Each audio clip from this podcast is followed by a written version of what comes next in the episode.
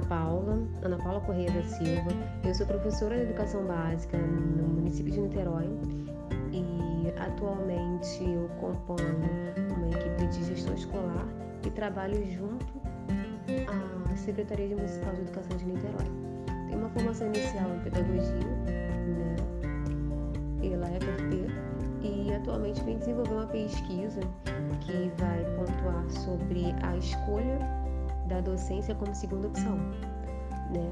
E essas trajetórias a partir de narrativas autobiográficas. E esse, esse interesse surgiu a partir de uma problemática, né? De trabalho mesmo, onde muitos professores se apresentam e se colocam como nunca terem trabalhado na profissão docente. E aí surgiu esse, esse, esse interesse de pesquisa, de observar qual é a motivação ou quem são esses professores que escolheram a profissão docente né, como segunda opção e permanecem nela. Existem pesquisas que falam sobre a escolha da profissão docente, mas falam sobre a escolha da profissão docente como primeira opção ou como formação inicial, e motivações e desmotivações. Em um tempo em que, bem atual, né? Antigo, mas bem atual, em que a profissão docente é pouco reconhecida e atravessada por percalços políticos, ideológicos e econômicos. Na verdade, desmotivacionais. Então, reconhecimento mesmo da profissão docente, na verdade, e o Tardif vai dizer que essa profissão docente, na verdade, ela se desenvolveu sem ser objeto de maiores preocupações e sob o paradigma de que ensinar seria uma tarefa relativamente simples.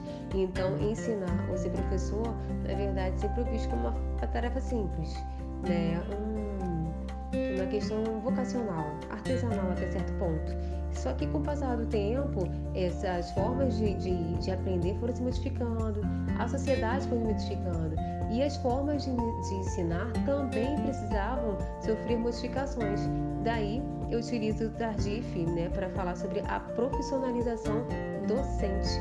E aí é nesse sentido que a gente é, trabalha sobre o conceito de profissionalização, que é o conceito de é, onde ao reconhecimento social do fazer docente e considerando também os saberes docentes, por que não? E aí o Tardif vai dizer sobre esses saberes docentes que atravessaram pelo menos três aspectos. São as experiências pessoais, a formação profissional e o saber cultural. Tem a ver com as crenças de cada professor, né? a influência social de cada professor. E aí as narrativas elas são muito importantes para isso, porque ela vai também apresentar um currículo para além daqueles currículos apresentados nos cursos de formação de professor. E como eu falei inicialmente, é, as formas de ensinar elas foram sofrendo modificação, modificações. Daí foi necessário, né, e é até hoje necessário, uma certa um, um reconhecimento da docência como profissão por uma questão de profissionalização, que é o que a Tardif chama de profissionalização docente. E aí as narrativas vêm para para pontuar essa trajetória de formação docente.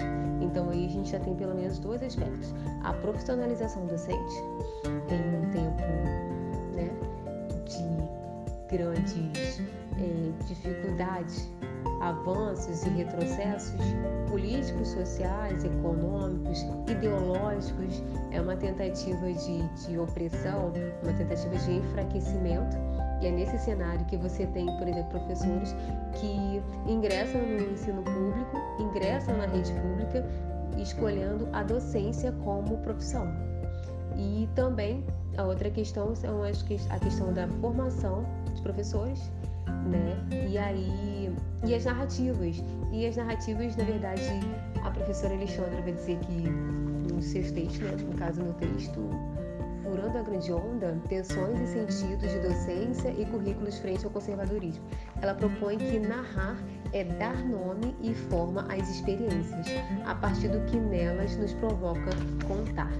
E aí essas narrativas elas vêm justamente para que os professores nos contem, né? Contem sobre essa formação sobre essa trajetória docente que o fizeram escolher e permanecer na profissão. Existem sim algumas pesquisas que falam sobre, que apresentam estudos sobre essa desmotivação da escolha né, da profissão docente, especialmente em cursos específicos como história, biologia, e aí os principais aspectos de desmotivação existem estudos sobre isso, mas a minha questão, mas é uma, um estudo mais sobre a escolha inicial, né? Mas a minha, minha pesquisa propõe a escolha da docência como segunda opção. Aqueles que já têm a sua profissão e ingressam no magistério como segunda opção.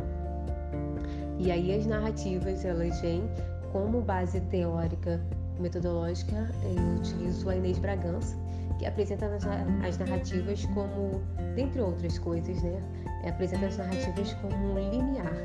Não no sentido de, de colocar limite, mas de possibilitar novos olhares sobre as narrativas ou sobre esses processos formativos, no meu caso, né? Sobre esses processos formativos e, no meu caso, sobre a profissão docente.